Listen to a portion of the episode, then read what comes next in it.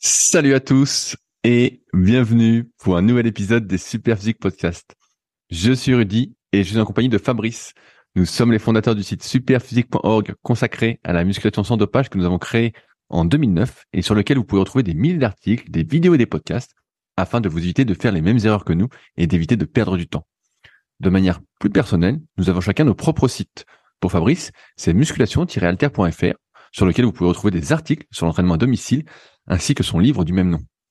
Pour moi-même, c'est sur rudicoya.com sur lequel je propose du coaching à distance depuis 2006, de véritables suivis, mais également des formations en fonction de votre morphoanatomie, des livres comme le guide de la prise de masse naturelle et le guide de la sèche naturelle que je vous envoie personnellement chaque semaine de manière dédicacée, ou encore la formation superphysique sur méthodesp.rudicoya.com pour les plus passionnés d'entre vous. Enfin, vous pouvez retrouver sur le site Superphysique notre marque de compléments alimentaires destinée à améliorer votre santé et dont une bonne partie est bio et notre application SP Training disponible sur tous les stores afin de vous permettre de savoir quoi faire à chaque séance. Enfin, vous êtes les bienvenus au Super Physique Gym et à la Villa Super Physique à proximité d'Annecy. Mais pour ce faire, il faudra me contacter avec le lien directement dans la description. Allez, c'est parti. Salut Fabrice, c'est la forme ou quoi? Salut Rudy, ça va?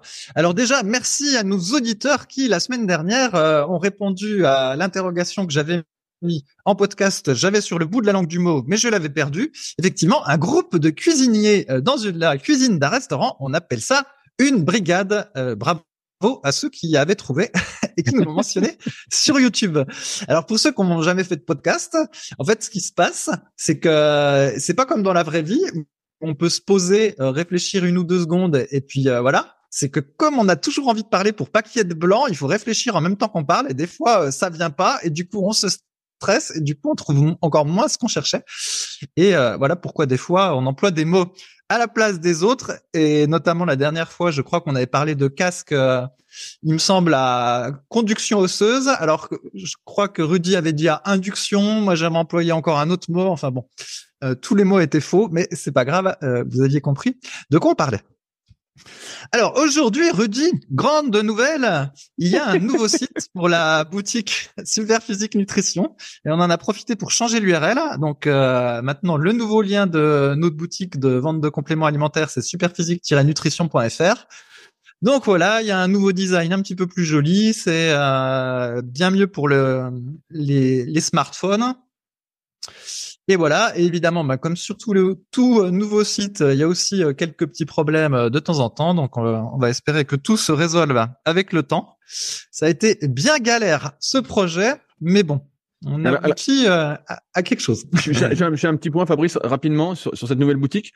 En, fait, on a refait la boutique d'une part pour des questions techniques, parce que ça devenait un peu obsolète par rapport à la technologie qu'on utilisait, et d'autre part pour également ouvrir un petit peu euh, la boutique est un public plus large. En effet, vous avez pu le sentir au fur et à mesure des podcasts qu'on fait depuis maintenant, euh, en tout cas c'est Super Physique Podcast depuis maintenant plus de six ans, que on était moins orienté muscu, même si on adore toujours ça et que je m'entraîne toujours à fond et suis toujours content de congestionner euh, et que je coach toujours dans ce milieu-là, qu'on était plus orienté d'un point de vue sport euh, globalement, qu'on pratiquait, et va y revenir un petit peu après, d'autres activités. Moi, le kayak, je cours, j'ai repris la course depuis un petit moment, j'ai même repris le vélo mais bon, on en reparlera sans doute avec euh, Clément la, semaine prochaine puisqu'il va nous parler de ses aventures. Euh, et donc, on voulait vraiment que ça colle plus avec notre vision de la musculation et du sport de manière générale. Et donc, c'est une des raisons pour laquelle on a refait la boutique pour, euh, comme vous le savez, moi, je suis plutôt partisan que tout soit une extension de nous-mêmes. Et donc là, la boutique nous ressemble beaucoup plus. Alors, on a quelques petits trucs encore à peaufiner, mais on espère que vous y retrouverez bah, plus facilement. Et en tout cas, à terme, on veut aussi essayer de la rendre encore plus lisible, plus accessible, toujours dans cette idée bah, de proposer ce que nous, on prend ou ce qu'on prendrait à des prix auxquels on paierait et pas des prix auxquels on paierait pas. Euh, et c'est pour ça que par exemple, si vous lisez la, rubrique barre de protéines que j'ai écrite, j'explique pourquoi nous on n'en fait pas et pourquoi on les recommande pas. Mais euh, donc il y a plein de trucs comme ça que vous pourrez lire sur le site, qui j'espère euh, vous donneront le sourire, vous amuseront et vous feront comprendre que on n'est pas là pour euh, vous prendre pour des pigeons, comme certains. Voilà. Ouais, et ben justement, en parlant de pigeons, je crois que la dernière fois, j'avais dit que le Black Friday, euh, c'était euh, une grosse arnaque. En tout cas, si je me basais sur les justement les fameux casques à conduction osseuse, puisque au final, les prix bariolés Black Friday c'était les mêmes que ceux que je voyais depuis des mois et des mois. Et en fait, ça a été confirmé par euh, une petite étude, je crois, de, de 60 millions de consommateurs ou de l'UFC que je choisir, l'un des deux, qui a montré, et je l'avais aussi déjà entendu en podcast, que les prix ont tendance à augmenter euh, sur le mois d'octobre. Ensuite, le jour du Black Friday, ça diminue un peu, mais au final, euh, on retrouve les prix de début du mois d'octobre et que c'est essentiellement des fausses promotions. Et d'ailleurs, pour être allé aussi à Intersport régulièrement, euh, au final, des fois, il y avait des étiquettes Black Friday pour des prix là qui sont euh, toujours en promo et puis qui étaient des vieux prix d'avant. Donc tout, tout semble bien bidon dans cette histoire de Black Friday. J'ai une blague, j'ai une blague, j'ai une blague, Fabrice. Euh, la, semaine dernière, il y a, il y a deux semaines, j'ai sorti euh, mon nouveau livre que je viens d'ailleurs de, de, recevoir et que je commence les expéditions demain. Là, je fais des enveloppes. Donc The Life. et donc, bah, dans les commentaires, il y a plein de gens qui disent bah bravo, c'est cool, je vais commander tout ça.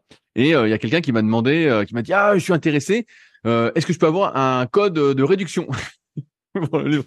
J'ai dit le, code de réduction, c'est pour les cons. Et, donc, l'histoire pourrait s'arrêter là, parce que moi ça m'a fait marrer, donc je pense que la, fille a dû prendre ça en rigolant, et ceux qui me connaissent aussi qui me lisent, qui sont habitués. Et euh, finalement, la, fille, euh, donc Louise, je sais pas si elle nous écoute dans ce podcast, l'a commandé au prix, au prix que j'avais mis donc 29,90, un prix honnête. Et, et donc c'était marrant parce que c'est vrai qu'à chaque fois, il y en a beaucoup qui guettent les réductions, les promotions, les trucs. Et moi j'ai toujours été contre tout ça. Et c'est pour ça qu'on, j'ai toujours été plutôt pour le juste prix et euh, en hommage à Philippe Risoli pour ceux qui ont la référence. Mais non, voilà, il y aura, il y aura pas de code, il y aura pas de code réduction sur Superphysique. Vous verrez pas des influenceurs euh, qui sponsorisent leur publication mettant moins 10% avec le code du con 10. Nous, ça n'existera pas parce que c'est le juste prix toute l'année et tout le temps pour tout ce qu'on fait. Ouais, d'ailleurs, d'ailleurs, tu sais, euh, Là, je regarde, euh, c'est rare de ma part, mais je regarde une chaîne YouTube avec des récaps euh, de trucs de MMA et régulièrement il y a des partenariats avec des marques. Alors ça peut être des marques de bijoux, ou des marques de euh, trucs tondeuses à, à rasoir pour se raser, etc.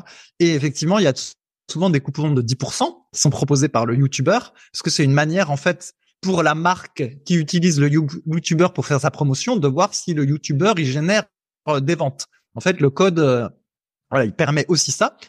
Et euh, souvent, si la marque peut se permettre, un, de payer l'influenceur, deux, de qu'il y ait un coupon réduction de 10% en plus par les gens qui vont regarder l'influenceur, c'est souvent qu'elle fait une grosse marge sur ses produits. Et comme de fait, j'ai, je suis allé voir euh, à combien étaient les, les tondeuses euh, pour se euh, raser le, le, visage ou la tête, ou je suis allé voir à combien étaient les, les bijoux les, les, les, bijoux de mauvaise qualité qui étaient proposés. Et effectivement, c'était très très cher pour la qualité. Et souvent, en général, voilà, quand il y a des réductions, c'est c'est comme avec Internet. si c'est gratuit, c'est vous le produit. Bah là, s'il y a des s'il y a des réductions, c'est que vous payez trop cher la marge. Parce que quand les marges sont faibles, on peut pas faire de réduction, donc l'affaire est vite réglée. Bref, alors Rudy, tu sais que l'année dernière, l'année dernière, l'année dernière, le temps va vite. Hein il y a deux semaines, quand j'avais pas encore 44 ans, euh, j'avais proposé trois cadeaux d'anniversaire. Voilà, donc il y avait eu euh, la battle rope. Donc ça, je l'ai enlevé, ça me faisait chier. Je me suis dit, ah, si je me retrouve encore avec un truc en plus qui va m'encombrer, va falloir que je la sorte régulièrement de ma salle d'entraînement pour l'attacher à un arbre. Après, il faudra la rentrer pour pas qu'elle prenne la pluie puis qu'elle pourrisse dehors. En la rentrant, ça va traîner par terre, ça va tout me salir, etc. Je me suis dit, ça va m'emmerder ce truc-là. Donc, la Battle Rope, je l'ai, je l'ai enlevé de la liste des cadeaux. Après, il y a le fameux casque, euh, donc à conduction osseuse, si c'est le bon terme, ou si c'est induction, ou si c'est résonance. Enfin bref, voilà, ça doit être ça, conduction osseuse. Euh, alors là, effectivement, il y a a, quelqu'un qui en commentaire de YouTube a dit ouais, mais le Bluetooth euh, juste derrière l'oreille, euh, près du cerveau, je suis pas, moi je suis pas motivé.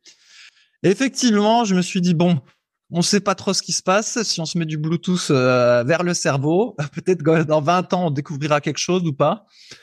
Et puis après, je me suis dit en plus, il va falloir se galérer encore avec une nouvelle batterie à recharger, tout ça. Bref, complications, problèmes technologiques, etc. Je me suis dit, allez, te fais pas chier, garde ton casque filaire.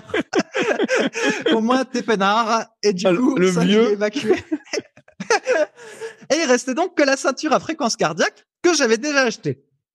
Et avec lequel j'ai fait des tonnes et des tonnes de tests en deux semaines et euh, d'ailleurs, plusieurs fois, il y a eu des tests foireux aussi parce que tout d'un coup, la ceinture, euh, elle marchait pas ou elle renvoyait zéro et tout ceinture à 30 euros, on l'avait dit. Ouais, ouais. Ça, c'est toujours ce que Rudy dit. Rudy dit que si j'ai toujours des problèmes chaque fois que j'achète des choses, c'est parce que je prends des premiers prix. Et et après, il dit, c'est pour ça qu'après, tu veux jamais rien acheter ou que tu veux plus rien acheter parce que tu dis que tu as des problèmes, mais c'est parce que chaque fois, tu as acheté le premier prix. Bref. En l'occurrence, c'était autre chose. C'est parce que ça marche bien. Il faut euh, mouiller, euh, euh, les électrodes qui sont sur la ceinture avec une petite éponge juste avant de le mettre. Et là, en général, il y a plus ce problème que de temps en temps, ça, il trouve plus la fréquence cardiaque. Bref, donc j'ai joué euh, avec cette ceinture pendant deux semaines et j'ai appris des tas de choses, Rudy, euh, ah. que je vais te partager. Je suis prêt. Et alors, ouais, le gros, le gros, le gros truc, c'est qu'en fait, euh, pour spolier, c'est que je pensais qu'il y avait une espèce de corrélation entre, euh, on va dire, l'intensité avec laquelle on respirait, le fait qu'on transpire beaucoup et la fréquence cardiaque. Voilà, j'imaginais pas qu'il y ait une corrélation euh, parfaite, mais je pensais que c'était euh, relativement lié. Et en fait, euh, bah, il s'avère que c'est pas si lié que ça. Donc j'ai mis la, par exemple, je suis parti faire ma promenade vespérale. vespérale, tu sais ce que ça veut dire, Rudy? Non, non, je pense qu'il y a personne qui utilise ce mot. bon, juste avant, juste avant de me coucher, avec ma lampe frontale, voilà la promenade de la veillée. Et donc j'avais mis la ceinture et euh, voilà. Donc je fais plein de tests pendant cette promenade. Donc je marche normalement. Euh, je marche avec mes bâtons de marche euh, en mode vitesse moyenne. J'accélère à toute vitesse. Je grimpe des côtes je descends des pentes. Enfin Bref, je me balade à l'intérieur de la forêt et je pousse des branches avec les mains, etc. je fais ça pendant une heure et demie. je fais ça pendant une heure et demie. Et en fait j'avais euh, je consultais pas le smartphone pour voir euh, quelle était la fréquence cardiaque qui avait été enregistrée pendant tout ce parcours là et j'arrive à la maison je saute sur ma femme ah je dis oh là là, s'il te s'il te plaît, fais stop sur le smartphone, euh, fais stop sur le smartphone. Je vais avoir la surprise euh, de tout mon enregistrement cardiaque euh, pendant voilà ma, ma, promenade du soir. Ça va être très très intéressant. J'étais comme un gamin devant un magasin de bonbons tellement voilà j'étais impatient de voir ce qui s'était passé. Et alors Rudy, là le drame, euh, ah. sachant quand même que pendant cette promenade, quand je fais la, à un moment donné, je fais de la marche nordique, donc la marche avec le bâton. Est-ce que c'est vraiment la technique nordique ou pas? Je n'en sais rien, mais en tout cas, j'essayais de marcher le plus vite possible avec les deux bâtons et en respirant euh, par le nez. Et euh, je commençais déjà à transpirer parce que je marchais vraiment très vite. Donc j'étais tout impatient. Et en fait, ce qui se passe, c'est que bah, pendant toute cette balade, la fréquence cardiaque, elle a pas monté beaucoup, quoi. Combien? En gros, c'était souvent autour de 90 en marchant très vite et donc euh, en transpirant un petit peu. Hein, ça grimpait un peu vers 100. Et en fait, il y a eu juste un moment où j'étais euh, à 120. C'est quand il y a eu une côte euh, à grimper. Mais sinon, pendant toute la balade, en gros, j'étais entre 90 et 100. Et donc, entre 90 et 100, si on se base sur le, le bordel des zones et tout le tralala, on en reparlera après. En gros, c'est même pas l'échauffement. C'est même pas considéré comme une fréquence cardiaque d'échauffement, alors que pourtant euh, j'ai eu l'impression de marcher bien quoi. Donc euh, je fus surpris et un peu déçu. Alors soit le point positif, on se dit euh, oh le type c'est un super athlète même quand il marche dans une non, non, non, non, non, pas ça. toute vitesse etc. Ouais, ouais, ça je me doutais que Rudy qui est toujours là à me rabaisser que jamais il va dire ça. Pas du tout. Mais donc ouais, soit soit je me suis dit oh, soit je suis un super athlète mais effectivement, j'ai évacué assez vite la truc. Soit je me suis dit, bah après tout, en même temps, c'est plutôt bien qu'en faisant une activité relativement euh, basique comme la marche, euh, y compris rapide, que le cœur ne monte pas trop, hein, parce que euh, s'il fallait que ça monte à 150 en faisant juste de la marche, forcément, ce serait un peu le bordel pour la longévité. Mais en tout cas, ça m'a montré que si on se base sur ce système de zones, mais encore une fois, j'y reviendrai après, et qu'il faut être en zone 2 ou en zone UT1 euh, pour ceux qui font du rameur. On en reparlera pour développer son endurance. Et ben là, je pas du tout dans cette zone aujourd'hui parce que ça va envoyer du lourd. là, on n'est pas du tout dans la bonne zone. Voilà, on n'est même pas dans la zone échauffement. On est au mieux dans une zone euh, relaxation, quoi, si on peut dire. Et pourtant, euh, je pense qu'il n'y a pas beaucoup de gens qui se promènent à la vitesse à laquelle je marche le soir. Et bon, bref, ça c'était premier test. Deuxième test avec le vélo d'appartement.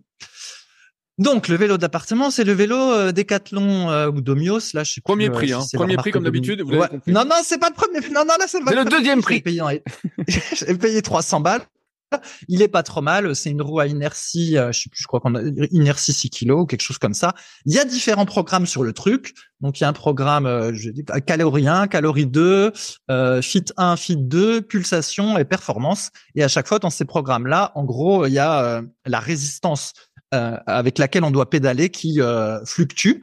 Et les deux programmes les plus difficiles, c'est le programme pulsation où il y a une montée pyramidale de la résistance, et puis le programme performance où ça alterne entre très grosse résistance, faible résistance, très grosse résistance, faible résistance. Bref. Et donc, je fais euh, le programme que je considère le plus difficile, le pulsation, pendant 45 minutes. Et alors, ce qui se passe. Déjà, est-ce que la fréquence cardiaque qui était indiquée sur le vélo d'appartement, elle est fiable? Eh ben, oui et non.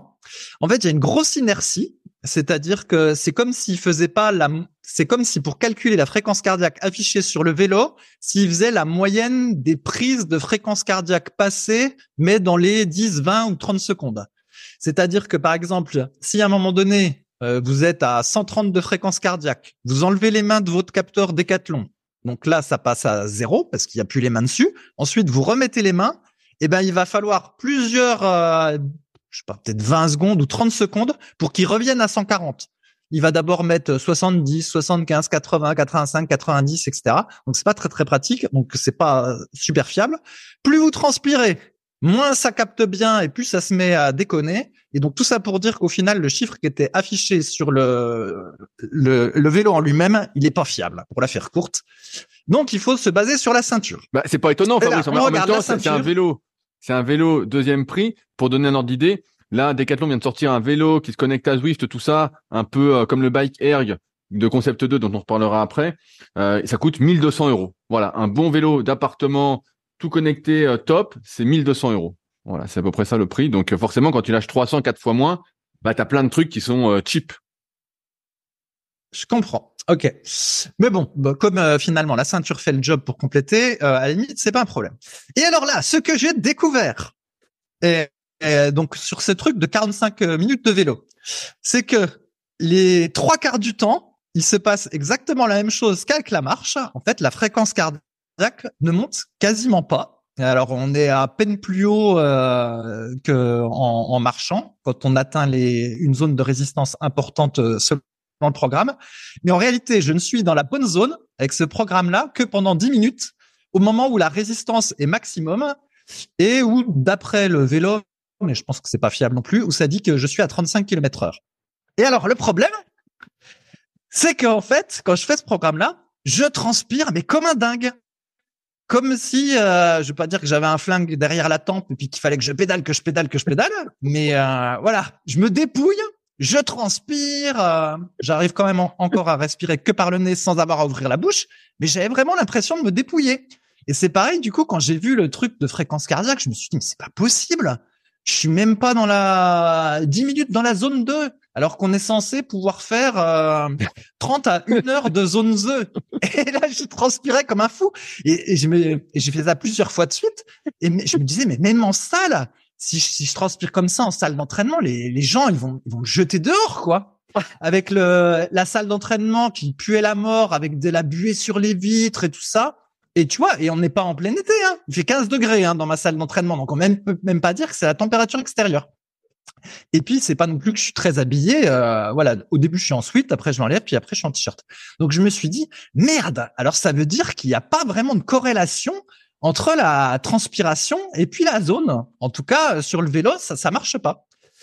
Et alors, à nouveau, est-ce que je suis un super athlète, Rudy, ou est-ce qu'il y a une autre explication? Alors, quelle est ton explication, Rudy, pour ce truc-là? Ou donc, il faut que je sois à 35 km heure pour être en zone 2, et le problème, c'est qu'à 35 km heure, j'ai très très chaud, et euh, ben, j'ai les cuisses qui congestionnent, et puis je commence à avoir euh, mal aux cuisses un petit peu, quoi. En tout cas, ce qui est sûr, c'est que c'est impossible que je tienne une heure comme ça. Impossible. Bah, alors, il y, a, pourquoi il y, a, y a plusieurs choses. Euh, le premier point, c'est que les zones d'entraînement, si on les accepte comme justes et voilà que bien bien déterminées tout ça, même si c'est pas aussi fiable que ça, elles sont différentes en fonction de la modalité. C'est-à-dire que quand tu fais de la course à pied ou quand tu fais du rameur ou quand tu fais du vélo ou de la marche, c'est pas les mêmes zones. Sur le vélo, comme on est entre guillemets, il y a que les jambes qui bougent, le haut bouge pas, on est stabilisé, on est assis, nos zones ont tendance à être plus basses.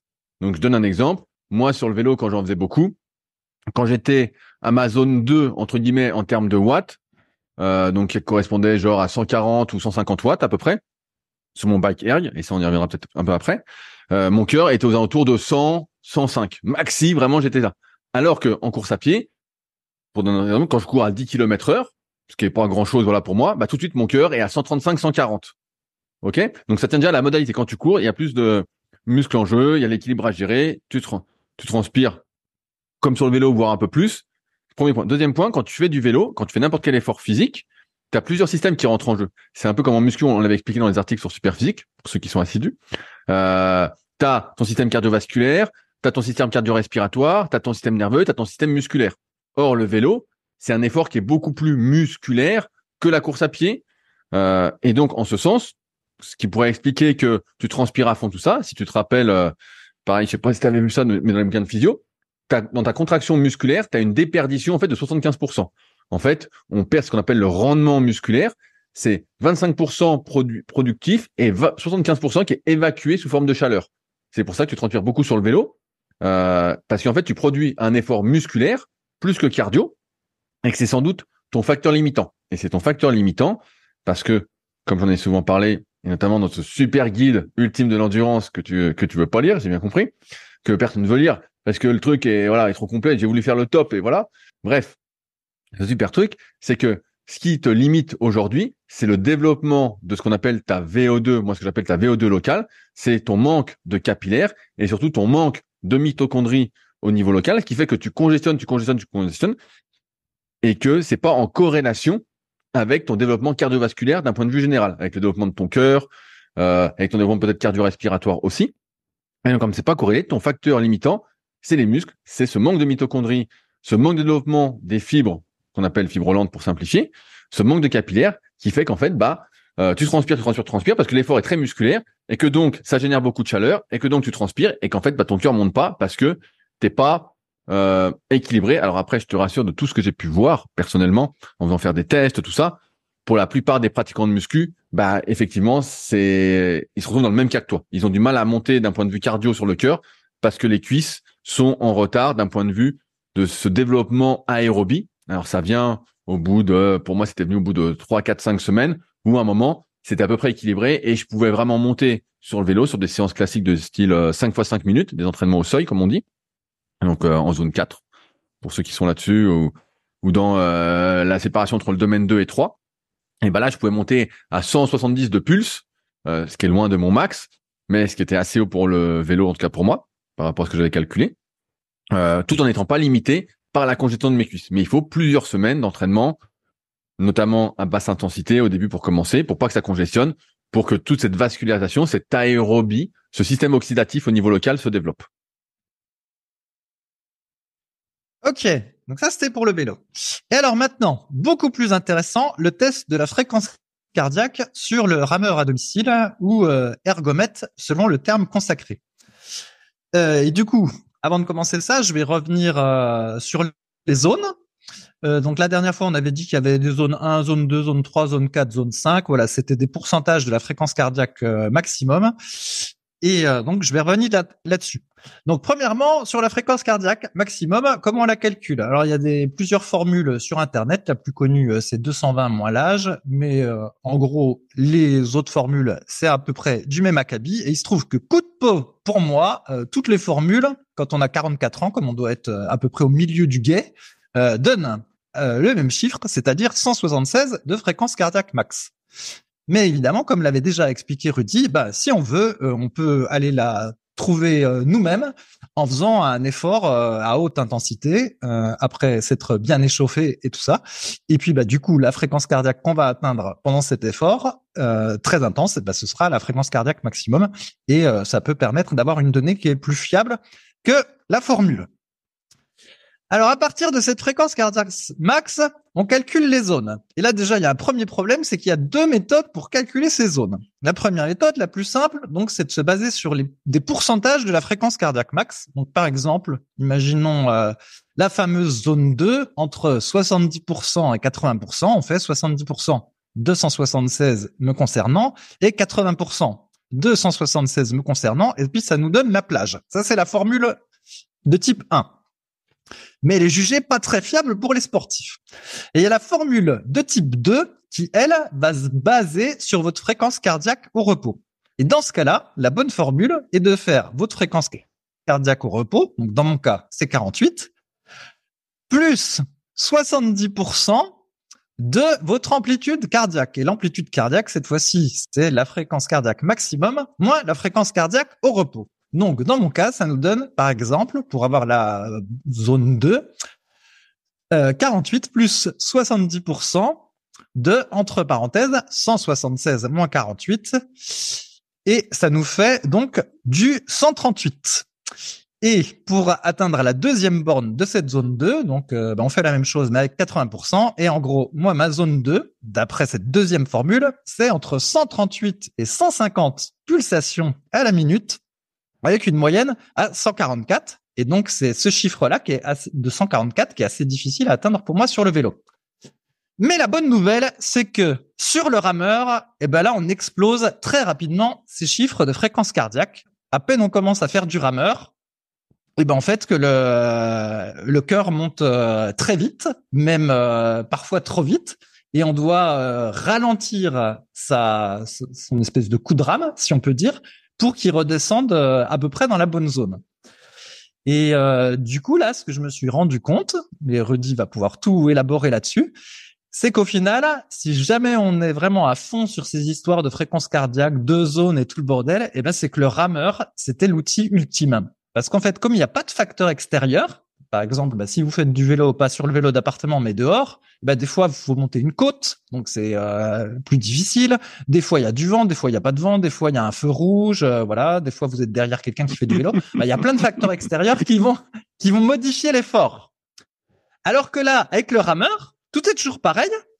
Vous avez devant vous euh, votre écran qui vous donne la fréquence cardiaque, et puis en fait, c'est vous qui déterminez l'intensité de l'effort avec la manière dont vous allez tirer. Si vous tirez euh, le plus fort possible, ou si vous tirez euh, moyennement, ou si vous tirez lentement, et avec la, la cadence. Et du coup, en combinant ces deux trucs-là, eh ben, on arrive à peu près à être euh, pile dans le bon chiffre de la fréquence cardiaque. Et là, sur le rameur, pour le coup, c'est euh, assez facile d'atteindre la, la, fameuse zone 2, si on peut dire. Alors eux, en rameur, ils, ils ont des autres noms. Eux, ils appellent ça, euh, enfin c'est Concept 2 qui appelle ça. Eux, leur zone 5, euh, ils appellent ça UT2, plus ou moins. la zone, enfin non, pas la zone 5, la zone 1. La zone 2, ils appellent ça UT1. La zone 3-4, U, c'est plutôt AT, TR et puis AN. Voilà, c'est pas tout à fait les mêmes les mêmes euh, les mêmes noms. Mais en gros, quand on fait du rameur, les deux zones importantes, c'est 70-80 et le 80-85%. Et c'est assez drôle parce que ça nous rappelle un petit peu les trucs en musculation. Parce qu'en musculation, pour prendre du muscle, euh, il faut prendre des charges euh, principalement autour de 70-80% de son maxi pour l'hypertrophie sur les mouvements polyarticulaires. Et pour prendre de la force, faut faire beaucoup de travail à 80-85% euh, de sa de son maxi, les fameux 5 x 5. Et au final, ça, ça ressemble assez, en fait, avec l'UT1 et le AT du rameur. Et donc voilà, donc j'ai beaucoup joué avec le rameur et, euh, et avec ce truc de fréquence cardiaque. Je me suis entraîné pour pouvoir ramer uniquement en respirant par le nez et euh, ça marche pas trop mal et ça me permet de d'éviter de monter dans des zones dans lesquelles il faudrait pas monter parce qu'il faut pas que ce soit trop intense non plus. Et euh, grosso modo, voilà le résumé. C'est qu'en fait, le rameur semble être euh, l'outil vraiment ultime si euh, on est absolument, comment dire, rigide sur ces histoires de fréquence cardiaque et puis qu'on veut tenir exactement ce qui est prévu. bah, par exemple, 30 minutes pour moi avec une fréquence cardiaque de 144, et ben ça voudrait dire 30 minutes en zone 2 ou en UT1 et ce serait le truc idéal à faire plusieurs fois par semaine pour euh, développer euh, mon endurance. Et donc c'est facile à mettre en œuvre sur le rameur. Ah oui, puis alors j'ai pas précisé aussi en échauffement, donc quand on fait des petits exercices genre euh, pompe, squat à vide, fente, etc. C'est pareil. Alors le cœur ne monte pas du tout, sauf voilà quand on fait des fentes ou un petit peu de squat, même à vide. Là, ça, ça monte un petit peu, mais le reste du temps, en gros, ça monte pas. Et du coup, je me suis dit que vraiment, quand on faisait de la musculation, euh, en termes d'intensité cardiaque, c'était euh, très très nul. Euh, à part peut-être quand on va faire du rowing à un bras à calter, donc ou des fentes arrière à calter, ou peut-être de la presse à cuisse. Mais sinon, la muscu, on doit être en mode relax pendant toute la séance, je pense. Bien sûr. Et je te rends la parole, Rudy.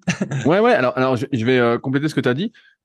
144 en, en, zone 2, ça, ça me paraît assez haut pour toi. Mais bref, ça, on s'en fout. En fait, ce qu'il faut savoir, c'est que, comme expliqué dans le guide ultime de l'endurance, la détermination des zones, on peut la faire de plusieurs façons. Toi, tu l'as fait par rapport à la fréquence cardiaque, mais aujourd'hui, par exemple, si on fait un 10 km, ça a beaucoup plus de sens, donc en course à pied, de le déterminer par rapport à ce qu'on appelle la puissance critique, qui s'obtient euh, en faisant en général deux tests, compris entre 3 et 5 minutes, et l'autre entre 12 et 20 minutes. Et ensuite, il y a un algorithme qui a été un peu validé scientifiquement, qui va te donner ta puissance critique, et à partir de là, différents pourcentages pour avoir, euh, des puissances, parce que puissance, c'est euh, si on fait du vélo, si on mesure sa puissance, mais ça peut être aussi vitesse critique si on fait de la course à pied. Euh, et donc différentes zones avec différentes vitesses. Aujourd'hui, on a plutôt tendance pour les zones à utiliser au moins deux facteurs. Donc là, je parlais de ce facteur vitesse critique, puissance critique, plus fréquence cardiaque. On peut aussi utiliser, si on y a accès, euh, des tests qu'on faisait avant en laboratoire, mais qui sont toujours la plupart du temps en laboratoire, avec un masque qui mesure les échanges gazeux. Et donc là, on va avoir son SV1 et son SV2, et à partir de là, également ces zones qu'on va corréler à une fréquence cardiaque, parce qu'on peut pas mesurer les échanges gazeux quand on court, ou on peut encore, ce qui est très à la mode, parce que c'est beaucoup plus pratique à mettre en place et ça coûte pas si cher que ça si vous êtes entraîneur, c'est de déterminer ces zones par rapport à la production de lactate. Et donc, pareil, chaque individu, moi, je suis une formation en ce moment, bah, celle de mon pote Sean sur le, sur le sujet. Enfin, moi, que j'ai pas avancé parce que j'étais pas mal occupé avec tous les cours que je donne. Mais, pareil, on peut déterminer les différentes zones grâce à la prise de lactate et donc évaluer ses progrès si on, tient plus de lactate euh, à son deuxième seuil, si on en tient euh, plus à son premier seuil. Bref, on peut mesurer tout ça. Et donc aujourd'hui, en fait, on n'utilise plus un seul facteur, mais au moins deux facteurs pour déterminer ces zones et avoir un peu plus de précision. Tout en sachant que en fonction bah, de la fatigue, de comment on est, tout ça, bah ça va varier. C'est pour ça qu'on donne plutôt, comme tu l'as dit, bah, des plages, des pourcentages, donc 70-80% par exemple. Ça me paraît un peu haut pour la zone 2, mais bon, on est aux alentours de ça, 70-75% euh, de mémoire. Mais voilà, pour avoir quelque chose de plus juste. Ensuite, je répète ce que je dis, mais les zones sont différentes en fonction de la modalité. Ta zone 2 sur le vélo, si tu faisais des tests, sans doute qu'elle serait aux alentours de 120 ou 125. Elle serait minorée par rapport à ce que tu fais au rameur. Également, le rameur, faut le dire, c'est, euh, et je vais rappeler une anecdote assez drôle, quand on a organisé les Super Physique Games, la première édition, ça devait être 2016, à la base, moi, je voulais faire 1000 mètres au rameur. Je m'étais dit, bah, 1000 mètres, comme ça, les gens vont s'entraîner tout ça. Et en fait, arrivé à l'épreuve, L'événement était un peu confidentiel. Il y a toujours la vidéo sur YouTube pour ceux qui veulent aller voir. Euh, j'avais pas fait de qualification, j'avais invité que mes potes. Et ben en fait, personne ne voulait faire le 1000 mètres. Ils disaient non, c'est trop long, à faire le 500. Donc on a fait le 500. Mais effectivement, le rameur, étant donné le nombre de muscles qui sont en jeu, et c'est pour ça que j'avais interviewé euh, Hugo Beuret, qui est en équipe de France d'aviron, dans le podcast, euh, dans les premiers épisodes des secrets du, de secrets du sport, pour ceux qui veulent aller écouter en, podcast, secrets du sport, Hugo Beuret, B-E-U-R-E-Y. Euh, et ben en fait, il raconte son entraînement. Et là, je m'étais dit, c'est incroyable ce qu'ils font. C'est euh, c'est faramineux en termes de volume d'entraînement, de respect de cadence, de respect euh, des zones, tout ça. Et ce qui fait que la France est souvent un pays qui a des médailles aux Jeux Olympiques à chaque Olympiade.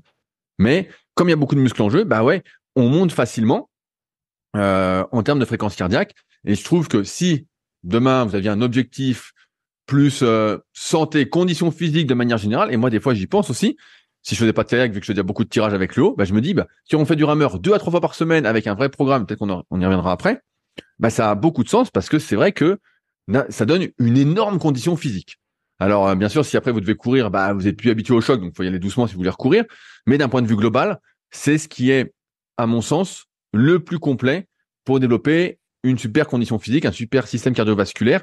Et d'un point de vue local, à part les pecs et on va dire euh, l'avant des épaules, eh ben, on développe aussi une sorte d'aérobie locale sur beaucoup, beaucoup de muscles qu'on n'a pas avec, euh, par exemple, le vélo ou avec la course à pied ou avec d'autres modalités sportives. Voilà, Fabrice.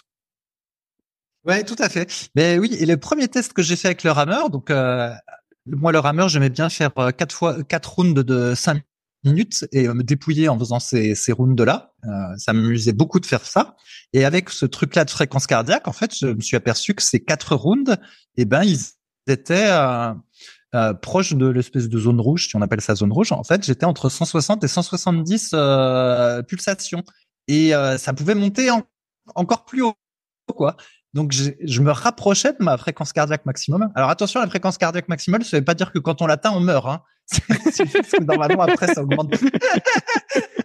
Mais c'est vrai que ça va un petit peu peur parce que tu sais, sur Internet, tu vois des trucs, ils appellent ça zone rouge ou euh, voilà zone rouge et, et, du coup tu te dis bah qu'est-ce qui se passe quoi tu vois? Est-ce que je vais je vais chauffer et, après je vais mourir ou je ne sais quoi?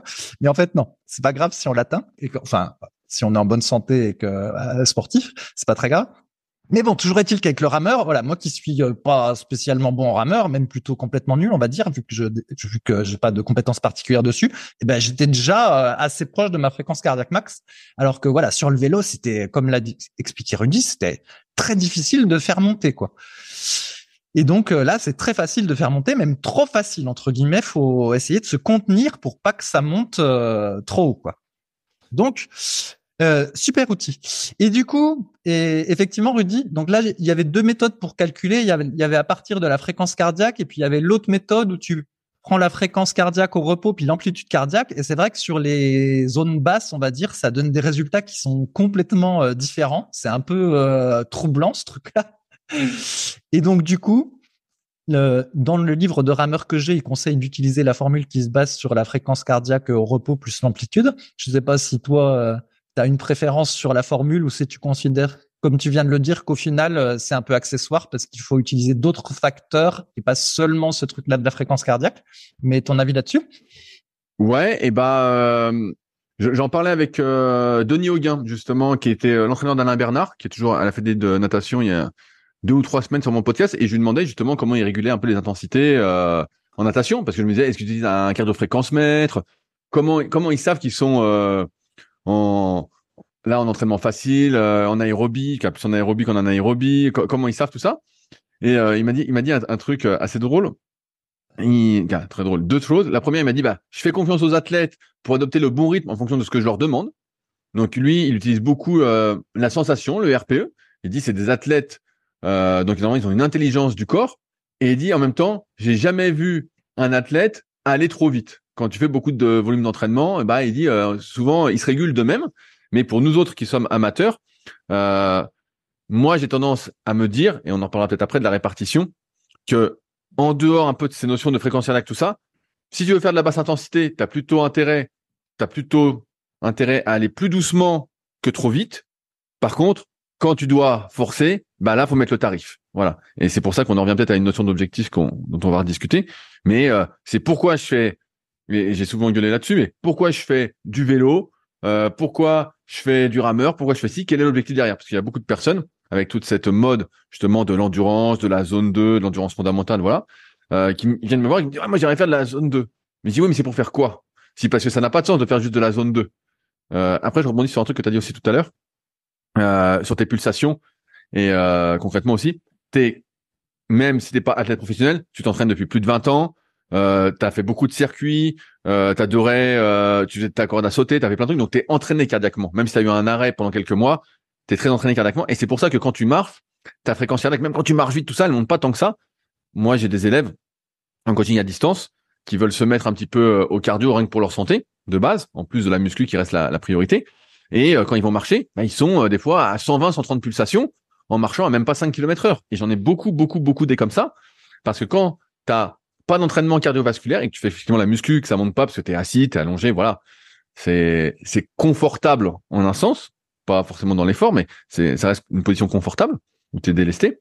Euh, et ben en fait pour beaucoup la marche va être une première activité cardiaque utile et c'est triste à dire mais c'est la vérité utile et c'est pour ça qu'aussi le vélo est très populaire aussi notamment le biker que, que mon pote Sean a beaucoup mis en avant parce que pour beaucoup d'individus ils vont faire du vélo euh, à très basse intensité ils vont pédaler un peu dans la semoule et leur cœur va tout de suite être à 130, 140, donc bien au-delà de leur zone entre guillemets d'endurance fondamentale. Ils vont déjà pédaler trop fort par rapport à leur capacité cardiaque.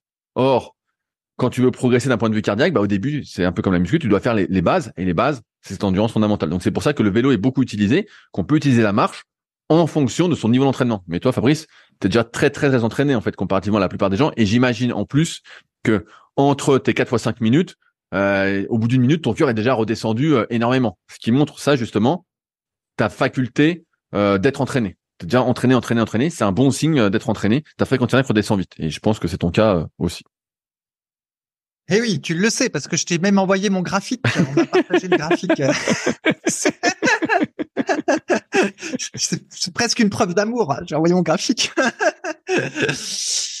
ok, bah écoute, on va pas passer trop de temps là-dessus vu qu'on en a déjà passé euh, beaucoup de temps. Et alors, on pourrait imaginer, voilà, pour revenir à cette histoire de rameur, j'ai regardé donc dans les livres, on n'est pas obligé de se baser sur la fréquence cardiaque parce qu'en fait, comme il y a déjà tellement de données et de gens qui ont déjà travaillé sur le rameur, en gros, ils ont des tableaux et si, du hasard, tu mets euh, 8 euh, minutes pour faire 2000 mètres, et eh ben en fait, à partir de ce temps de 8 minutes, ils sont déjà capables de te dire, et eh ben pour être dans en UT2, alors appelons ça zone 1 pour simplifier, il faut que tu sois entre temps et tant de minutes aux 500 mètres sur telle euh, distance, etc. En fait, il y a déjà tous des chiffres qui existent sans même avoir besoin de la fréquence cardiaque. C'est comme ça que, j'ai vu qu'on pouvait faire. Et du coup, bah là, t'as pas besoin de, de mesurer euh, la fréquence vu que tu te bases sur des tables déjà établies. Ouais. fait assez sens. Ah, ah, ah, après, j'enchaîne rapidement. Ce qu'il y a, c'est que aujourd'hui, c'est quand même la mode des données. Et je donnais un, cours, euh, des cours en CQP euh, la semaine dernière, donc à, Paris à l'INSEP. Et, euh, et, voilà, c'est la mode des données. Donc on dit, voilà, il faut que tu mesures tes lactates, tes seuils, ta fréquence cardiaque, tout ça. Mais en se faisant, parfois on se déconnecte un peu. Bah toi, t'avais pas l'habitude, là, ça fait longtemps que t'avais pas pris ta fréquence cardiaque, mais on se déconnecte vraiment de soi-même et on se fie plus à des données qu'à ce qui se passe. Moi, j'ai pas besoin la plupart du temps quand je fais du kayak, ça fait tellement longtemps que j'en fais, ça fait trois trois ans, un peu plus de trois ans que j'en fais un peu à fond. Euh, j'ai pas besoin de regarder mon chrono pour savoir que là, entre guillemets, je suis à ma bonne vitesse pour faire mes 30 secondes. Je suis presque à fond, je suis à ma vitesse. Quand je dois faire euh, des séances longues techniques, j'ai pas besoin de regarder ma ceinture ou ma vitesse pour savoir que je suis aux alentours de 11, 11, 5, 12 km heure en fonction de la température de l'eau. Je le sais. je, le sens. Pareil, quand je suis sur le vélo, j'ai pas besoin de, prendre ma fréquence cardiaque ou quoi que ce soit pour voir. Je regarde mes voix de temps en temps, mais c'est juste pour corroborer à mes sensations. Et beaucoup d'individus qui débutent, en fait, avec toutes ces données qu'on voit sur le net, qui sont très intéressantes. Hein, moi, j'adore ça et j'ai tout creusé, d'où mon article phare sur le sujet. Mais euh, en fait, on n'a pas besoin de tout ça. Et même jusqu'à un très très très très gros niveau, il y a des personnes qui n'utilisent pas ça. J'avais interviewé, euh, pareil, euh, Marjolaine qui est euh, championne du monde de triathlon longue distance. Donc pareil, euh, podcast Les secrets du sport. Et quand j'ai demandé comment elle s'entraînait, en fait, beaucoup de choses étaient à la sensation. On lui disait, bah voilà, tu dois faire 3 euh, fois 20 minutes. voilà, est-ce que tu peux tenir sur une heure? Bah voilà, elle, elle, elle savait. Elle savait quelle vitesse c'était. Alors après, son entraîneur débrief, lui dit, bah voilà, t'aurais peut-être pu être plus rapide ou moins rapide. Non, non, non, voilà. Mais normalement, on doit apprendre aussi à se réguler. comme disait Denis Hoguin, personne va aller trop vite. Alors bien sûr, si vous faites 10 séances par semaine, c'est chiant que si vous allez trop vite. Mais si demain vous faites 2, 3 ou 4 séances d'une activité, euh, il y a un moment, bah voilà, toutes ces histoires, je sais pas si on en parlera après de répartition, parce que j'avais noté le sujet, euh, les questions se posent moins en fait. Elles se posent beaucoup moins parce que euh, on s'entraîne tellement peu qu'à un moment, il faut se rentrer dedans, quoi. À un moment, il faut y aller, quoi. Donc, euh, toi, toi, Fabrice, quelle va être la suite déjà pour ton entraînement en rameur? Est-ce que tu vas nous préparer une compétition, les championnats d'Europe ou championnats du monde d'indoor rowing. Voilà, on est tous prêts pour ça. Attends, avant, je vais répondre, je vais corroborer ce que tu disais. Oui, en fait, ça me fait penser euh, au début quand tu y connais rien en diète. Tu as besoin de compter tes calories pour te rendre compte de ce que représente euh, voilà une assiette de riz euh, et trois œufs dans ton assiette. Voilà, de faire cette association. Effectivement, là, moi, la fréquence cardiaque, j'ai jamais mesuré, j'y connaissais rien. Et là, voilà, j'ai compris que bah, aller marcher, ça fait pas trop monter. Euh, faire du vélo, ça monte un peu plus, mais il faut transpirer, etc. Voilà, ça m'a permis de comprendre des choses, mais effectivement, je veux pas utiliser le truc à fréquence cardiaque euh, tout le temps. C'est, je suis en train de, voilà, c'est la même chose que si je comptais mes calories en mangeant. Euh, tu fais ça pendant deux semaines et puis après, tu as compris quoi à peu près. donc ça, c'est pour dire ce que ce que tu disais qu'au bout d'un moment, je reviendrai au truc des sensations. Et aussi, je voulais te dire, Là, le truc de fréquence cardiaque, donc ça existe euh, depuis euh, quelques années. Mais si on prend euh, Ross Enamet, là, qui est un entraîneur de boxe que j'aime beaucoup, j'ai tous ses livres. à aucun moment, il parle de fréquence cardiaque dans ses livres, en fait.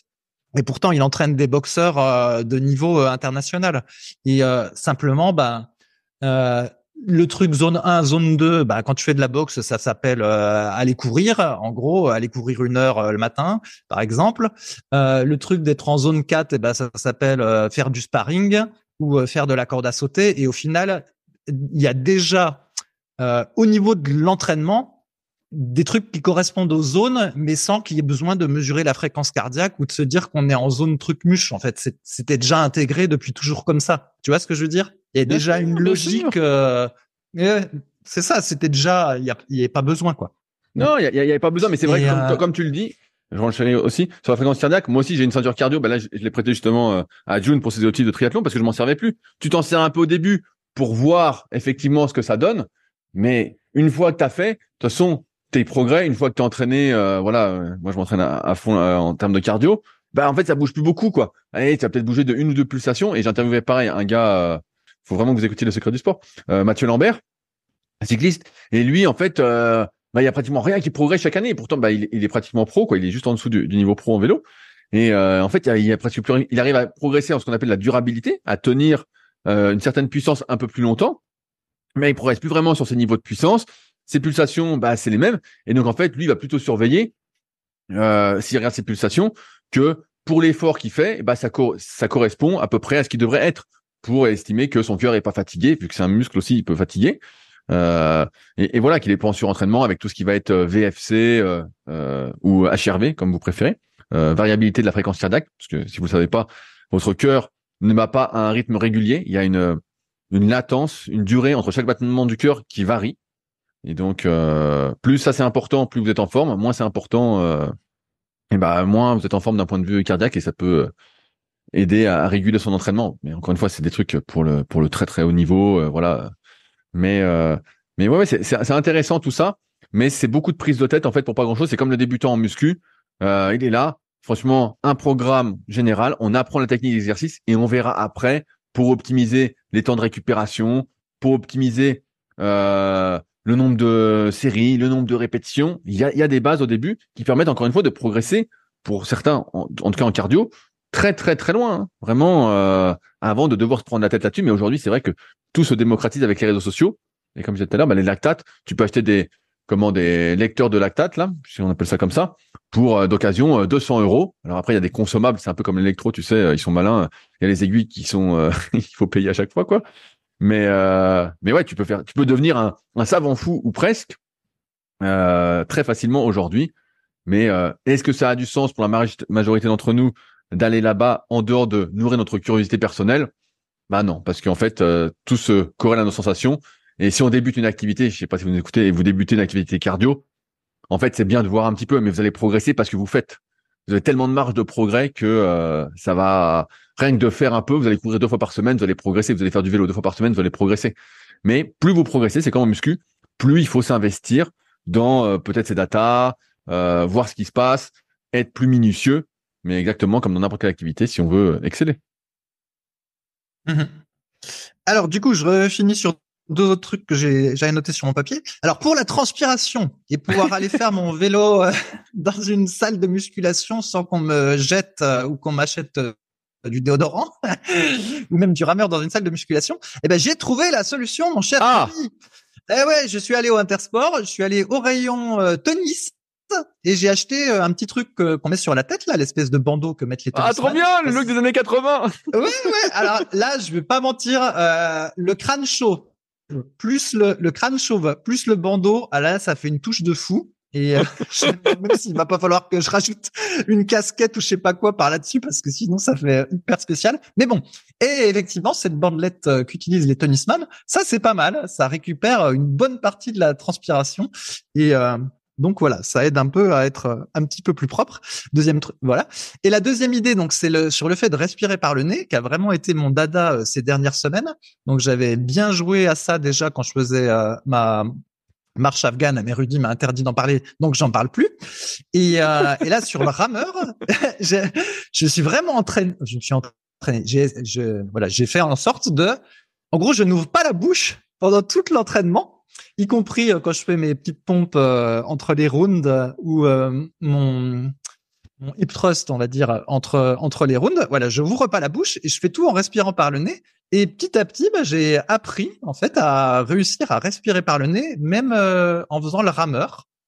Et bah, ça tient à peu près, sauf euh, si vraiment je fais beaucoup de tirages par minute. Mais sinon, ça, marche en quelques séances. J'ai réussi à m'adapter et ça, j'en suis fort content et je trouve que ça aide même à être euh, en mode euh, associatif. Donc pour euh, ceux qui se souviennent du précédent ou du podcast encore avant, je trouve qu'on a encore plus dans la team association quand on respire par le nez que quand on respire par la bouche. Ouais, ouais. à voir où ça, me mène tout ça, mais il y a, y a un truc. Je, je, tiens un truc avec cette respiration par le nez, Rudy. Il y a, y a, quelque chose à creuser, en fait. Bah, en, en, fait, quand, quand, tu respires par le nez, je conseille encore une fois l'excellent livre de mon pote Stéphane, Respiration, bien plus qu'une pratique essentielle, qui est un super livre qui vaut toutes les formations que j'ai pu voir sur le sujet à plusieurs centaines d'euros. Le bouquin doit coûter 20 ou 30 balles. Il est vraiment super sur le sujet. Euh, c'est, il y, a deux choses que je voulais rajouter, c'est que avant on disait si tu respires par le nez, t'es forcément à basse intensité. C'est pas vrai. Moi, c'est pareil. En m'entraînant à respirer par le nez dans mes différents tests, je vois que je peux monter à fond sur le vélo en termes de watts et toujours respirer par le nez. Donc, c'est pas forcément corrélé. Et en même temps, quand tu respires par le nez, normalement, l'air est mieux filtré. Euh, c'est mieux en tout point.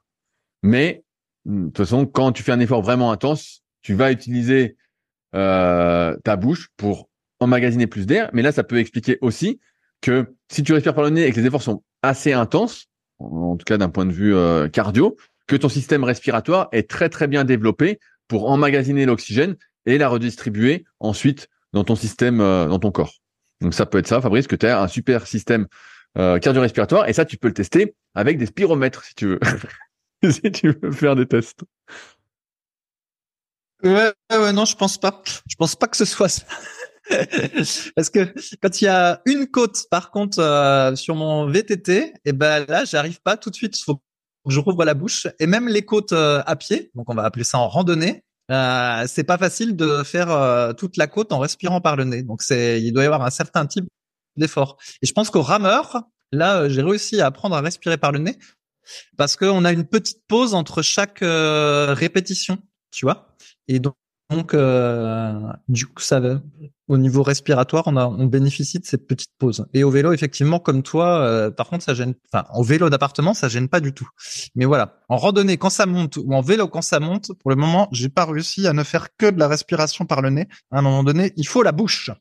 Donc, euh, je pense que j'ai une marge de progression, mon cher Rudy.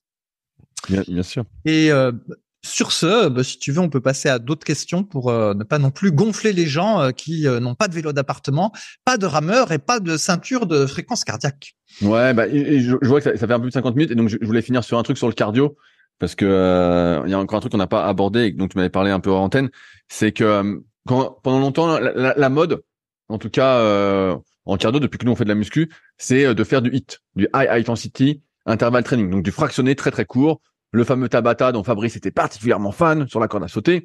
Bref, vraiment du, très très court. Et euh, bah, depuis maintenant un petit moment, ce qui est euh, à la mode, c'est euh, le développement vraiment du système aérobie, l'endurance fondamentale, la zone 2, c'est vraiment ça qu'il faut faire tout ça. et bah, c'est la question, c'est qu'est-ce qui est le mieux, qu'est-ce qu'il faut faire? Par rapport à ça, il y a plus, il n'y a pas une réponse universelle, mais il y a une histoire de contexte.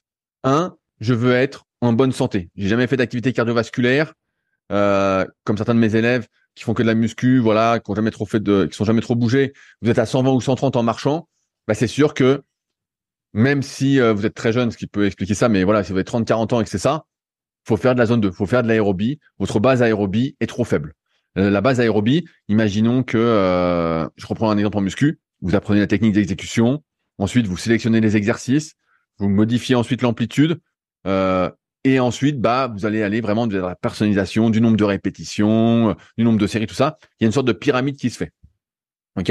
Bah là, c'est le bas de la pyramide. Si vous avez déjà pas ça, c'est la base. C'est pour ça que c'est très populaire aujourd'hui parce qu'on se rend compte en mesurant sa fréquence cardiaque pour beaucoup d'individus euh, qui découvrent cette activité cardio, bah, en fait que ils ont un système cardiovasculaire tout voilà, il part de très bas. Donc, en ce sens, bah oui, faire de la zone 2, c'est bien.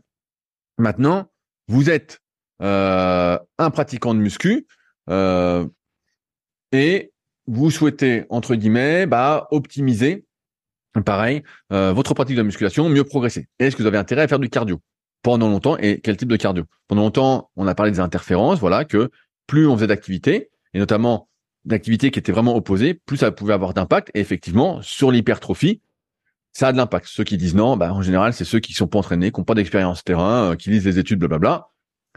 Euh, si je fais cinq séances de kayak par semaine, je peux faire autant de muscu que je veux. ça annule beaucoup des gains musculaires. Il n'y a pas de débat, même si c'est à basse intensité, c'est pas bon, ça crève. et là, je, vois d'ailleurs un truc intéressant. Moi, à chaque fois que je cours, je perds des cuisses. Quand je faisais du vélo, j'avais dit que j'avais repris des cuisses, mais là, je cours. Quand je cours, je perds des cuisses. Peu importe ce que je fais pour les cuisses à la salle, si je cours deux, trois fois par semaine, je perds des cuisses. Donc c'est c'est mon exemple, mais je pense que beaucoup corroboreront ce truc-là. Donc, si vous êtes pratiquant de muscu et vous souhaitez améliorer votre système cardiovasculaire, il faut faire des choses qui sont pas trop taxantes d'un point de vue nerveux, donc pas beaucoup de muscles en jeu, euh, et qui vont pas avoir trop d'interférences, donc qui vont pas générer trop de fatigue. Donc, on en revient à ce qu'on disait tout à l'heure, ça peut être de la marche, vous partez très bas, ça peut être du vélo, et de mon expérience en tant que coach, encore une fois, après avoir coaché des milliers de personnes depuis 2006, bah, si vous faites ça deux fois par semaine, ce que j'explique dans mon article, ce coup-ci, cardio en musculation, qui est beaucoup plus simple que le guide ultime de l'endurance, euh, et bah, en général, je remarque pas de soucis. À partir de trois séances, je commence à remarquer des interférences sur la prise de muscle. Alors certains n'en auront pas, voilà, les plus doués, mais c'est déjà pas mal. Si vous faites trois séances de muscu et deux séances de cardio basse intensité, c'est déjà pas mal. Maintenant, si vous avez un objectif, et on en revient à ce truc-là, Fabrice va nous dire après s'il a un objectif de faire des compétitions de rameurs ou je sais pas quoi. Bah là, on peut commencer effectivement à s'intéresser aux différentes répartitions d'entraînement euh, qui sont justement qui vont contenir du HIT, de l'entraînement intense. Donc il y a plusieurs types de répartitions qui existent. Il y a l'entraînement polarisé, la répartition polarisée, la répartition polarisée inversée, euh, la répartition au seuil, la répartition pyramidale.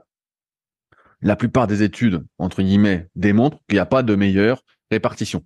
La meilleure répartition, elle dépend d'un contexte. Je prends un exemple. Vous vous préparez un 10 km. Quelle est l'allure du 10 km Comme je disais tout à l'heure, c'est souvent euh, à peu près votre deuxième seuil, à peu près votre vitesse critique. Donc, c'est-à-dire que plus vous allez vous rapprocher d'échéance, plus il va falloir faire d'entraînement à cette vitesse de course pour l'assimiler. Mais quand vous êtes en dehors, vous allez réfléchir à qu'est-ce qu'il faut que je fasse en priorité, qu'est-ce qui est le plus loin, mais qui peut quand même m'aider pour progresser sur mon 10 km. Et donc souvent, bah, ça va être une alternance de périodisation. Euh, partir peut-être au début sur euh, justement du euh, polarisé. Donc quand c'est des répartitions, souvent un truc intéressant, ils divisent plus en 5 ou en 7 zones, ils divisent en trois domaines. En fait, les, les domaines, c'est quelque chose qui est un peu plus simple à comprendre. C'est que la frontière entre le domaine 1 et le domaine 2, c'est le SV1, votre premier seuil. Euh, c'est là quand vous n'êtes plus en zone 1, zone 2, vous passez en zone 3, 4. Et la frontière entre le domaine 2 et 3, c'est euh, cette frontière euh, du dixième seuil où là, vous allez vraiment passer à haute intensité. Donc, l'entraînement polarisé, on a beaucoup de zones 1, 3. Et souvent, on parle de 80-20. Après, l'entraînement pyramidal, bah souvent ça va être euh, toujours pareil, 70-80% de domaine 1, ça va être 10-15% euh, de domaine 2 et peut-être 5-10% en fonction de ce qui reste de domaine 3. Euh, donc ça, pareil, ça peut avoir plus de sens à mesure que vous vous rapprochez des séances. Il y a même la répartition au seuil où là, presque la moitié de l'entraînement, après c'est un débat en fonction des auteurs, mais va être effectué à vitesse de course. On donne un exemple. Vous vous préparez un 10 km, ça fait longtemps que vous entraînez, vous allez peut-être avoir euh, deux séances à la vitesse de course dans la semaine, plus ou moins longue, et sur vos deux autres séances, être à basse intensité. Vraiment euh, du footing cool, tout ça. Donc, c'est pour ça que le HIT corroboré à la musculation, si l'objectif c'est vraiment la musculation, pour moi, ça n'a jamais eu de sens. Et j'avais fait des vidéos, il y a même un article sur Superphysique qui a presque 10 ans et qui est toujours d'actualité. Ça n'a pas de sens parce que, en fait, c'est, ça va pas améliorer les fondations de notre entraînement. Et ce que j'ai pas dit tout à l'heure, c'est que plus votre système aérobie va être efficace, plus vous allez récupérer rapidement entre les séries et entre les séances. Euh, plus vous allez avoir de mitochondries, de capillaires, tout ça, plus vous allez pouvoir récupérer de l'énergie rapidement. Or, ce manque de développement aérobie, eh ben en fait, ralentit votre récupération. Ce qui fait que vous faites des séries, vous êtes essoufflé, peut-être aussi parce que vous respirez mal pendant les séries, vous vous crispez. Mais c'est pour ça que c'est hyper important. Or, faire du HIT bah, améliore, en tout cas sur le moyen et long terme, beaucoup moins cette base aérobie euh, que bah, les entraînements HIT. Et c'est pour ça que les entraînements HIT, bah, en fait, ça n'a du sens que dans un objectif pour moi cardio. je dis cardio, ça peut être euh, préparer un 2000 mètres au rameur, euh, ça peut être préparer un 10 km, ça peut être préparer une course de vélo. Et encore, si vous faites, et un marathon, par exemple, ça se passe beaucoup entre les deux seuils. Ça se passe sous, ça dépend de la durée de votre marathon. Mais pour certains, c'est euh, entre les deux seuils. Pour certains, c'est ASV1 parce que ça dure donc au premier seuil en endurance fondamentale parce que ça dure plus de 4 heures. Bref, ça peut énormément varier. Et c'est pour ça que ce débat du HIT, encore une fois, comme tout débat, pour qui, quand, comment. Mais si vous êtes un pratiquant de musculation qui cherche à optimiser sa progression en musculation, à mieux récupérer, à être en meilleure santé, la basse intensité, c'est très bien. Le HIT, c'est trop taxant d'un point de vue musculaire, nerveux et même cardiovasculaire, et ça va impacter votre récupération, qui, vous le savez, n'est pas illimitée, n'a pas des capacités limitées, et on en a de moins en moins à mesure qu'on vieillit, même si ça peut être intéressant, mais encore une fois, dans un objectif cardio, dans un objectif prise de muscle, santé, ça a beaucoup moins de sens de faire du hit. Fabrice, est-ce que tu veux rajouter quelque chose? Euh, non, sinon tu avais dit, as dit un fake news. Évidemment, j'ai jamais fait de tabata avec la corde à sauter. Mais avec la corde à sauter, j'avais trouvé un truc que je trouvais super efficace, qui était, je pense, à peu près l'équivalent de ce qu'on appelle l'intervalle training en course à pied. C'est que je faisais une trentaine de minutes de corde à sauter avec euh, euh, plein de petits rounds d'une minute sans aucun pause entre les petits rounds, mais j'alternais un, un round avec un mouvement de corde à sauter euh, très taxant et un round avec un mouvement de corde à sauter euh, plus simple. Et je pense que c'était prou l'équivalent de courir, allez, en, exagérant, un petit sprint pendant une minute, ensuite courir doucement, courir un petit sprint pendant une minute, courir doucement, et tout ça pendant 30 minutes. Et c'était ce que je faisais régulièrement avec la corde. Et je pense que c'était assez efficace, vu que à l'époque où je faisais donc beaucoup de cordes à sauter et aussi beaucoup de marches avec gilet lesté. Malheureusement, je n'ai pas testé euh, ce qui se passait en, en allant marcher avec un gilet lesté de 10 kilos parce que je veux plus remettre de choses sur mon dos. Donc ce test, je n'ai pas pu le faire. Je sais pas ce qui se passait. Mais donc, bref, à l'époque où je faisais euh, de la corde, de la course à pied, de la marche avec gilet lesté, etc. Ma fréquence cardiaque assis euh, était à 48 quand je la mesurais euh, moi tout seul. Euh, à l'ancienne, en chronométrant pendant deux minutes, et puis avec mes doigts, je prends la mesure, puis je divise par deux. Alors que là, actuellement, assis, je suis à 54 avec la le, le, truc. Et donc le matin, euh, au repos, avant de me lever du lit, euh, avec la ceinture, je suis à 48. Et, enfin, 48, c'est le truc le plus bas que j'obtiens euh, en essayant de méditer, de ralentir mon rythme cardiaque le plus possible, etc. Parce que c'est plutôt entre 48 et 50. Mais voilà, si je essaye de me calmer le plus possible, on va dire que ça fait 48.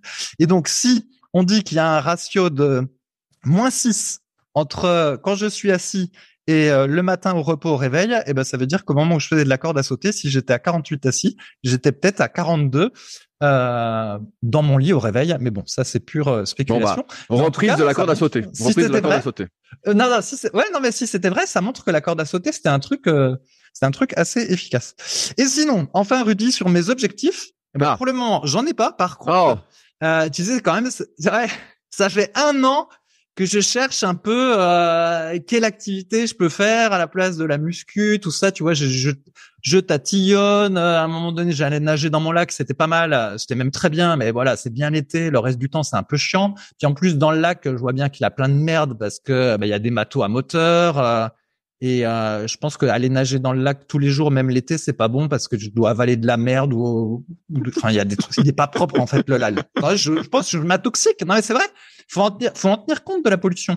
Euh, un coup, je suis tombé sur un truc sur euh, internet, un type qui faisait du vélo et disait que lui, il faisait gaffe euh, je sais plus s'il était en Gironde ou je ne sais où, il disait bah, au moment où ils font euh, de, l'épandage ou qu'ils mettent des produits euh, sur les raisins, eh ben dit c'est pas le moment quand même d'aller faire des sorties à vélo bah, au milieu des des champs de raisins pour éviter de d'avoir trop d'intoxication. Et je pense qu'il a il avait raison le type. Et donc moi c'est pareil en fait. Je pense que si j'abuse de la natation dans mon lac euh, qui est très très beau mais probablement pourri au niveau de l'eau, et à mon avis je vais m'intoxiquer. Bref. Et donc j'ai cherché plein de trucs, donc la natation, le VTT. À un moment donné je faisais le qigong mais c'était trop mou. D'un côté c'était bien, de l'autre j'avais l'impression d'avoir 80 ans. la marche nordique ou la marche dans les bois. Alors ça c'est génial ça, j'adore. Je pourrais en faire toute la journée. Mais c'est pas, euh, il manque un petit truc, tu vois, j'ai, ça, ça me nourrit pas complètement ma flamme, on va dire. Et euh, voilà, m'inscrire à un club de MMA ou de boxe, c'est foutu. C'est pas à 44 ans que je vais m'y mettre. Euh, j'ai pas envie de me défoncer plus que je ne l'ai été. Pas envie de revivre ce que j'ai vécu. Et donc pour le coup, là, enfin, ah, avec le rameur, je me dis, ah bah tiens, le rameur, c'est pas mal en fait.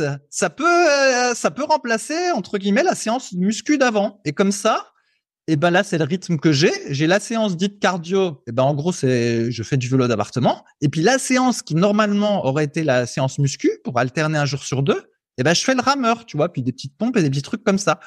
Et, euh, et le soir, donc je fais ma balade vespérale comme avant. Sauf que ben voilà, il y a plus le gilet lesté. À la place, euh, j'ai mes petits bâtons puis je fais ma, ma marche nordique si on appelle ça comme ça. Et tu vois, j'ai retrouvé un, un, petit rythme. Et donc, du coup, j'ai l'impression que le rameur pourrait être cette voie-là euh, qui remplace le, la muscu. Voilà. à suivre. Mais là, j'ai, j'ai une petite piste. Et j'ai aussi résolu un autre ah. problème. Allez, vas-y. Pendant que j'y suis, si on a encore cinq minutes. Tu te souviens, à un moment donné, j'avais des grosses questions existentielles sur quel niveau de souplesse et de mobilité articulaire que je devais retrouver. Putain, parce qu'avant, donc, on va dire que j'étais euh, beaucoup plus souple et mobile que la moyenne. J'ai eu ma blessure au dos. Puis ensuite, je savais pas ce qu'il fallait faire. Quoi, je me doutais bien qu'il fallait pas chercher à faire le grand écart, ça c'était trop. Mais voilà, je savais pas jusqu'où je devais aller. En fait, j'étais complètement perdu. Et là, j'ai retrouvé une bonne logique. Euh, plutôt que de réfléchir euh, articulation par euh, articulation, je réfléchis en termes de mouvement. Donc, je me suis dit, est-ce que pour toi, c'est normal d'être capable de faire un squat sumo à vide? Donc, pour moi, c'est normal. Tout à chacun doit. Enfin, moi, j'estime que je dois être capable de faire un squat sumo à vide. Et donc, du coup, dans mon échauffement, eh ben, j'ai inclus 10 squats sumo à vide. Ensuite, est-ce que je dois être capable de faire une fente arrière avec un pas long donc avec un petit étirement du psoas iliaque à vide, voilà, sans que ça me tire de partout. Je me suis dit, oui, une fente arrière à vide avec un palon, j'estime que c'est normal. Donc, j'en fais un petit peu pendant mon échauffement. Après, il y a la fente latérale. La fente latérale, il y a plusieurs pas. On peut faire une fente latérale très très longue, où là, par contre, ça demande beaucoup de souplesse de l'adducteur, ou une fente latérale d'un pas moyen. Je me suis dit, une fente latérale avec un pas moyen, je dois pouvoir le faire et donc j'ai inclus ça euh, pareil dans mon dans mon petit échauffement. Et voilà, et en gros, j'ai mis des exercices comme ça. Alors par exemple au niveau de la souplesse du bas du dos et des ischio-jambiers, je me suis dit qu'il fallait être capable de faire euh, ce qu'on appelle le verre de terre. Alors le verre de terre, c'est on est debout, on fléchit légèrement les jambes et en gros, on pose les mains au sol mais pas complètement près des pieds. Hein. On, les, on, avance un petit peu. Et puis petit à petit, en marchant sur les mains, eh ben on se retrouve en position pompe. Et puis après, on remonte de la position pompe euh, à la position debout. Et donc ça, ça requiert un petit peu de souplesse des ischio-jambiers et du bas du dos. Et je me suis dit, ça c'est un truc que je dois être capable de faire. Donc pareil, je le fais pendant mon échauffement. Euh, faire des crunchs inversés, je me suis dit, ça crunch inversé, on doit être capable de faire ça en termes de souplesse de dos, donc je fais un peu de crunch inversé dans mon échauffement. Bref, et en gros, bah, j'ai une vingtaine de petits exercices comme ça à vide que maintenant j'ai inclus dans l'échauffement et je considère que c'est ma mobilité basique. Voilà. Et du coup, bah, c'est ça ma réponse. Et par contre, dans ce truc-là, je fais pas l'exercice du cobra au sol pour le dos. Je me suis dit, ça, le cobra, j'en ai rien à foutre. Ça sert à rien donc je je l'ai pas mis en fait. Et, euh, et voilà la logique que j'ai trouvée. Alors après, les, évidemment, les exercices que j'ai choisis, on pourrait discuter. Hein. Il y en a qui pourraient dire qu'être capable de faire une fente latérale avec un pas moyen, donc c'est-à-dire avoir la souplesse des adducteurs qui permet de le faire, ça sert strictement à rien et il l'aurait pas mis dans la liste. Mais en gros, voilà, j'ai raisonné comme ça et euh, du coup, je suis arrivé à un truc qui me plaît bien maintenant euh, en termes de routine euh, et qui répond à toutes mes questions. Qu'est-ce que tu penses de ça, Rudy? Non, mais ça, me paraît pas mal. Après, moi, je, pareil, j'apprends aux élèves en CQP, en BPGEPS, quand on commence l'analyse articulaire, c'est d'abord le mouvement global. Si je veux faire un squat, montre-moi ton squat. Ensuite, en fonction de ce qu'on voit, bah là, on va articulation par articulation. C'est un truc qui coince. Mais c'est vrai que ça part des patterns de mouvement, c'est-à-dire euh, tirage vertical, euh, poussée verticale, tirage horizontal, poussée horizontale, squat et ce qu'on appelle hinge, donc le mouvement de hanche. Et voilà. Et après, on peut dériver. Bah, là, tu mets de la latéralité et t'as raison parce qu'on avait remarqué que justement la muscu c'était très euh, frontal, c'était pas du tout latéral. Et après, on pourrait imaginer des rotations dans le cas où tu es amené à faire des rotations. Mais euh, je trouve que c'est une bonne logique. Donc là, on, est à presque une heure dix, donc on va s'arrêter là. Mais pour le prochain épisode, je vais vous teaser. Fabrice a un rameur à eau qu'il a acheté contre notre avis. Vous le savez tous. Vous vous souvenez à l'époque, on lui avait dit de prendre un concept 2. Or aujourd'hui, il se rend compte que il peut pas se comparer, il peut pas suivre les programmes Concept 2, c'est compliqué. Il peut pas non plus s'inscrire aux compétitions de rameurs qui sont sur 500 mètres ou 2000 mètres. Le 2000 mètres et son type d'effort en plus, c'est vraiment ce qui lui plairait, j'en suis presque sûr. Donc, prochain épisode avec Fabrice, aura-t-il succombé à l'achat d'un Concept 2 Il y en a d'occasion, Fabrice, sur le bon coin, si jamais tu peux surveiller. Euh, ou sera-t-il encore à se plaindre de son rameur à eau dont il me parle presque tous les jours? Attention, restez connectés. On en reparle dans deux semaines. Sur ce, on se retrouve la semaine prochaine avec Clément euh, pour de nouvelles aventures. Allez, salut à tous. Salut. Si vous êtes encore là, c'est que vous avez sans doute passé un bon moment. Si vous avez des questions sur les sujets que nous avons abordés aujourd'hui ou que vous souhaitez nous en poser, ne vous priez pas, c'est avec plaisir dans la partie commentaires sur SoundCloud ou sur YouTube. Si vous avez des questions qui n'ont rien à voir avec les sujets abordés, par contre, cela se passe sur les forums Superphysique, qui sont les derniers forums de musculation du web et qui est également les premiers sur www.superphysique.org.